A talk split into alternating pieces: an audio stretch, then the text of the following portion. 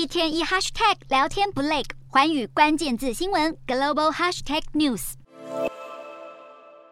新冠疫情在全球爆发至今将近三年，世界卫生组织这三年来第一次开会讨论是否要把疫情降低警戒层级。不过最后结论是为之过早。世卫组织表示，正在追踪超过三百种 Omicron 亚型变异株，而且所有变异株都具备更强的传染力，能够避开免疫系统，让新冠疫情依旧是最高警戒。但全球多国早已步入解封生活，像是日本在十九号把新冠的传染病危险情报调降到最低的等级一，意味着过去呼吁民众避免前往的国家或地区，现在全全数归零，出入日本都大幅放宽，要用解封商机力拼经济。在防疫松绑逐渐成为主流时，正值二十大的中国持续抓紧清零方针。然而，首都北京的单日感染来到近四个月新高。上海市近日的确诊者虽然多半呈现无症状，但官方同样严格防疫，不但封闭街区要求民众隔离，也要求拉高核酸检测的频率。还有国有建商要在上海新建方舱医院，砸下了十三多亿人民币，超过新台币六十一亿的巨额。网络上与防疫相关的社群讨论也受到控制，只会呈现筛选过后的言论。